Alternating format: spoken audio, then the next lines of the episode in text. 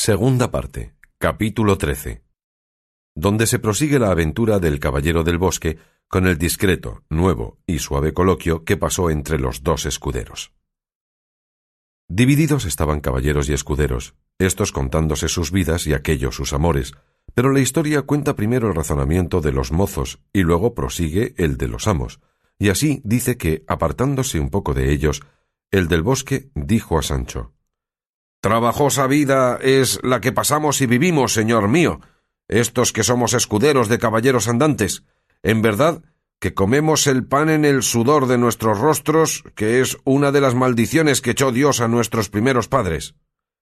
También se puede decir, añadió Sancho, que lo comemos en el hielo de nuestros cuerpos, porque ¿quién más calor y más frío que los miserables escuderos de la andante caballería?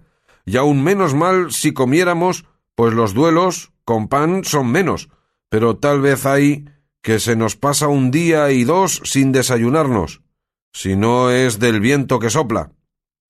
Todo eso se puede llevar y conllevar, dijo el del bosque, con la esperanza que tenemos del premio, porque si demasiadamente no es desgraciado el caballero andante a quien un escudero sirve, por lo menos a pocos lances se verá premiado con un hermoso gobierno de cualquier ínsula o con un condado de buen parecer. Yo, replicó Sancho, ya he dicho a mi amo que me contento con el gobierno de alguna ínsula, y él es tan noble y tan liberal que me le ha prometido muchas y diversas veces. Yo, dijo el del bosque, con un canonicato quedaré satisfecho de mis servicios, y ya me le tiene mandado mi amo ¿y qué tal? Debe de ser, dijo Sancho, su amo de vuesa merced caballero a lo eclesiástico, y podrá hacer esas mercedes a tan buenos escuderos, pero el mío es meramente lego, aunque yo me acuerdo cuando le querían aconsejar personas discretas, aunque a mi parecer malintencionadas, que procurase ser arzobispo, pero él no quiso sino ser emperador, y yo estaba entonces temblando si le venía en voluntad de ser de la Iglesia por no hallarme suficiente de tener beneficios por ella, porque le hago saber a vuesa merced que aunque parezco hombre, soy una bestia para ser de la Iglesia. Pues en verdad que lo yerra vuesa merced, dijo el del bosque, a causa que los gobiernos insulanos no son todos de buena data. Algunos hay torcidos, algunos pobres, algunos melancólicos y finalmente el más erguido y bien dispuesto trae consigo una pesada carga de pensamientos y de incomodidades que pone sobre sus hombros el desdichado que le cupo en suerte. Harto mejor sería que los que profesamos esta maldita servidumbre nos retirásemos a nuestras casas y allí nos estuviésemos en ejercicios más suaves, como si dijésemos cazando o pescando, ¿Qué, ¿Qué escudero hay tan pobre en el mundo a quien le falte un rocín y un par de galgos y una caña de pescar con que entretenerse en su aldea? A mí no me falta nada de eso, respondió Sancho. Verdad es que no tengo rocín, pero tengo un asno que vale dos veces más que el caballo de mi amo. Mala Pascua me de Dios y sea la primera que viniere si le trocara por él, aunque me diesen cuatro fanegas de cebada encima. A burla tendrá vuesa merced el valor de mi rucio, que rucio es el color de mi jumento. Pues galgos no me habían de faltar, habiéndolos sobrados en mi pueblo, y más que entonces es la caza más gustosa cuando se hace a costa ajena. Real y verdaderamente, respondió el del bosque, señor escudero, que tengo propuesto y determinado de dejar estas borracherías de estos caballeros y retirarme a mi aldea y criar mis hijitos que tengo tres como tres orientales perlas. Dos tengo yo, dijo Sancho, que se pueden presentar al Papa en persona, especialmente una muchacha a quien crío para condesa, si Dios fuere servido, aunque a pesar de su madre. ¿Y qué edad tiene esa señora que se cría para condesa? Preguntó el del bosque. Quince años, dos más a menos, respondió Sancho pero es tan grande como una lanza y tan fresca como una mañana de abril, y tiene una fuerza de un ganapán. Partes son esas, respondió el del bosque, no sólo para ser condesa, sino para ser ninfa del verde bosque. ¡Oh, y de puta puta! ¿Y qué rejo debe tener la bellaca? A lo que respondió Sancho algo mohino. Ni ella es puta, ni lo fue su madre, ni lo será ninguna de las dos. Dios queriendo mientras yo viviere. Y háblese más comedidamente que para haberse criado vuesa merced entre caballeros andantes, que son la misma cortesía, no me parecen muy concertadas esas palabras.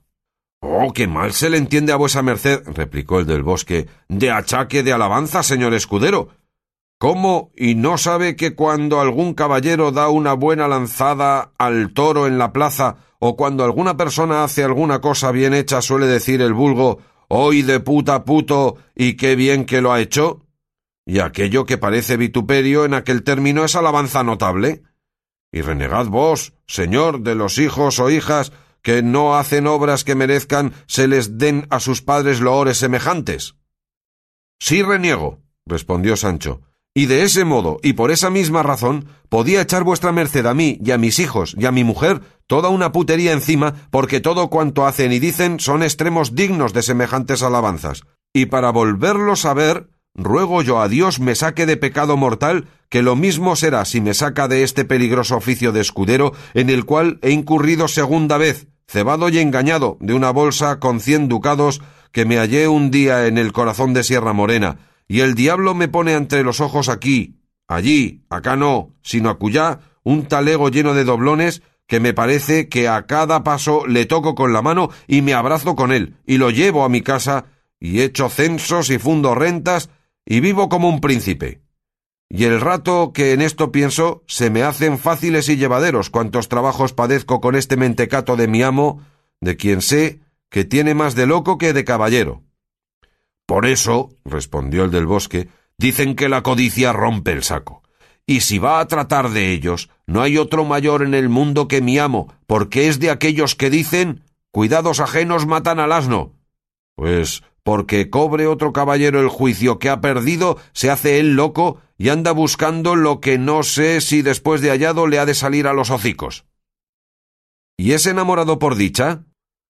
Sí, dijo el del bosque, de una tal Casildea de Vandalia, la más cruda y la más asada señora que en todo el orbe puede hallarse, pero no cojea del pie de la crudeza que otros mayores embustes le gruñen en las entrañas, y ello dirá antes de muchas horas.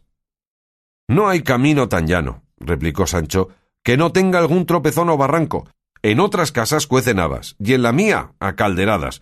Más acompañados y paniaguados debe de tener la locura que la discreción.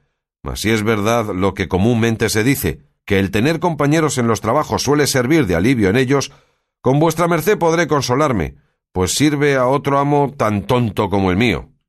Tonto, pero valiente, respondió el del bosque, y más bellaco que tonto y que valiente.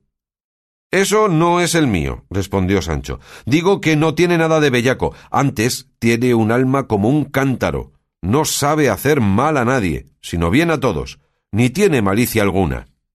Un niño le hará entender que es de noche en la mitad del día, y por esta sencillez le quiero como a las telas de mi corazón, y no me amaño a dejarle por más disparates que haga.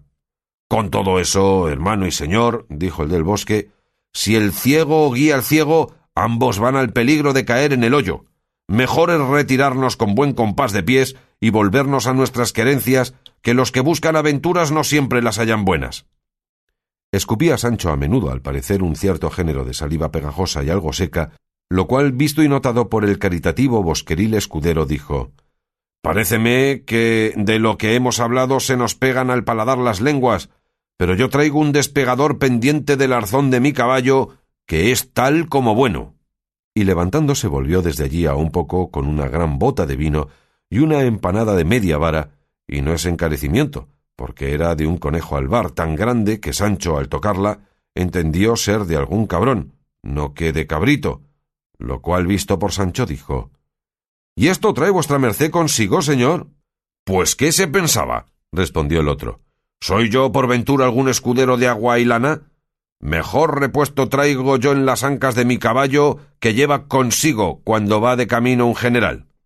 Comió Sancho sin hacerse de rogar y tragaba oscuras bocados de nudos de suelta, y dijo Vuestra merced sí que es escudero fiel y legal, y moliente y corriente, magnífico y grande, como lo muestra este banquete, que si no ha venido aquí por arte de encantamento, parécelo a lo menos, y no como yo, mezquino y malaventurado, que solo traigo en mis alforjas un poco de queso, tan duro que pueden descalabrar con ello a un gigante, a quien hacen compañía cuatro docenas de algarrobas y otras tantas de avellanas y nueces, Mercedes a la estrecheza de mi dueño y a la opinión que tiene y orden que guarda, de que los caballeros andantes no se han de mantener y sustentar sino con frutas secas y con las hierbas del campo.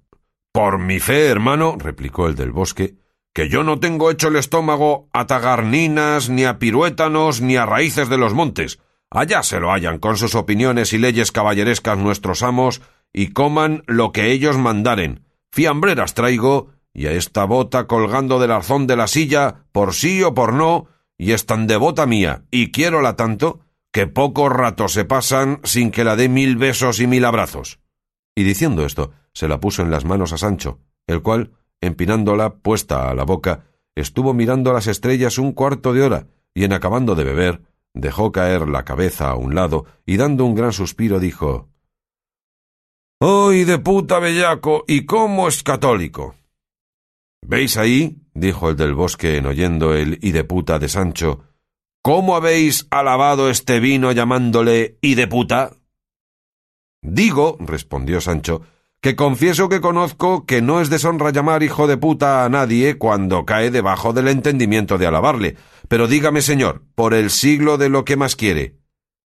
¿Este vino es de Ciudad Real?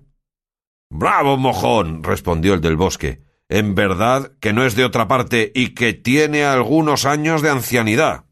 A mí con eso, dijo Sancho, no toméis menos, sino que se me fuera a mí por alto dar alcance a su conocimiento. ¿No será bueno, señor escudero, que tenga yo un instinto tan grande y tan natural en esto de conocer vinos, que en dándome a oler cualquiera, acierto la patria, el linaje, el sabor y la dura y las vueltas que ha de dar, con todas las circunstancias, al vino atañederas? Pero no hay de qué maravillarse. Si tuve en mi linaje por parte de mi padre los dos más excelentes mojones que en luengos años conoció la Mancha, para prueba de lo cual le sucedió lo que ahora diré. Diéronle a los dos a probar del vino de una cuba, pidiéndole su parecer del estado, cualidad, bondad o malicia del vino. El uno lo probó con la punta de la lengua y el otro no hizo más que llegarlo a las narices. El primero dijo que aquel vino sabía a hierro, el segundo dijo que más sabía a cordobán. El dueño dijo que la cuba estaba limpia y que el tal vino no tenía adobo alguno por donde hubiese tomado sabor de hierro ni de cordobán. Con todo eso, los dos famosos mojones se afirmaron en lo que habían dicho. Anduvo el tiempo, vendióse el vino, y al limpiar de la cuba hallaron en ella una llave pequeña, pendiente de una correa de cordobán. Porque vea vuestra merced si quien viene de esta ralea podrá dar su parecer en semejantes causas. Por eso digo, dijo el del bosque, que nos dejemos de andar buscando aventuras, y pues tenemos hogazas, no busquemos las tortas, y volvámonos a nuestras chozas, que allí nos hallará Dios si él quiere. Hasta que mi amo llegue a Zaragoza le serviré, que después todos nos entenderemos. Finalmente tanto hablaron y tanto bebieron los dos buenos escuderos que tuvo necesidad del sueño de atarles las lenguas y templarles la sed, que quitársela fuera imposible. Y así, asidos entrambos de la ya casi vacía bota, con los bocados a medio mascar en la boca, se quedaron dormidos, donde los dejaremos por ahora, por contar lo que el caballero del bosque pasó con el de la triste figura.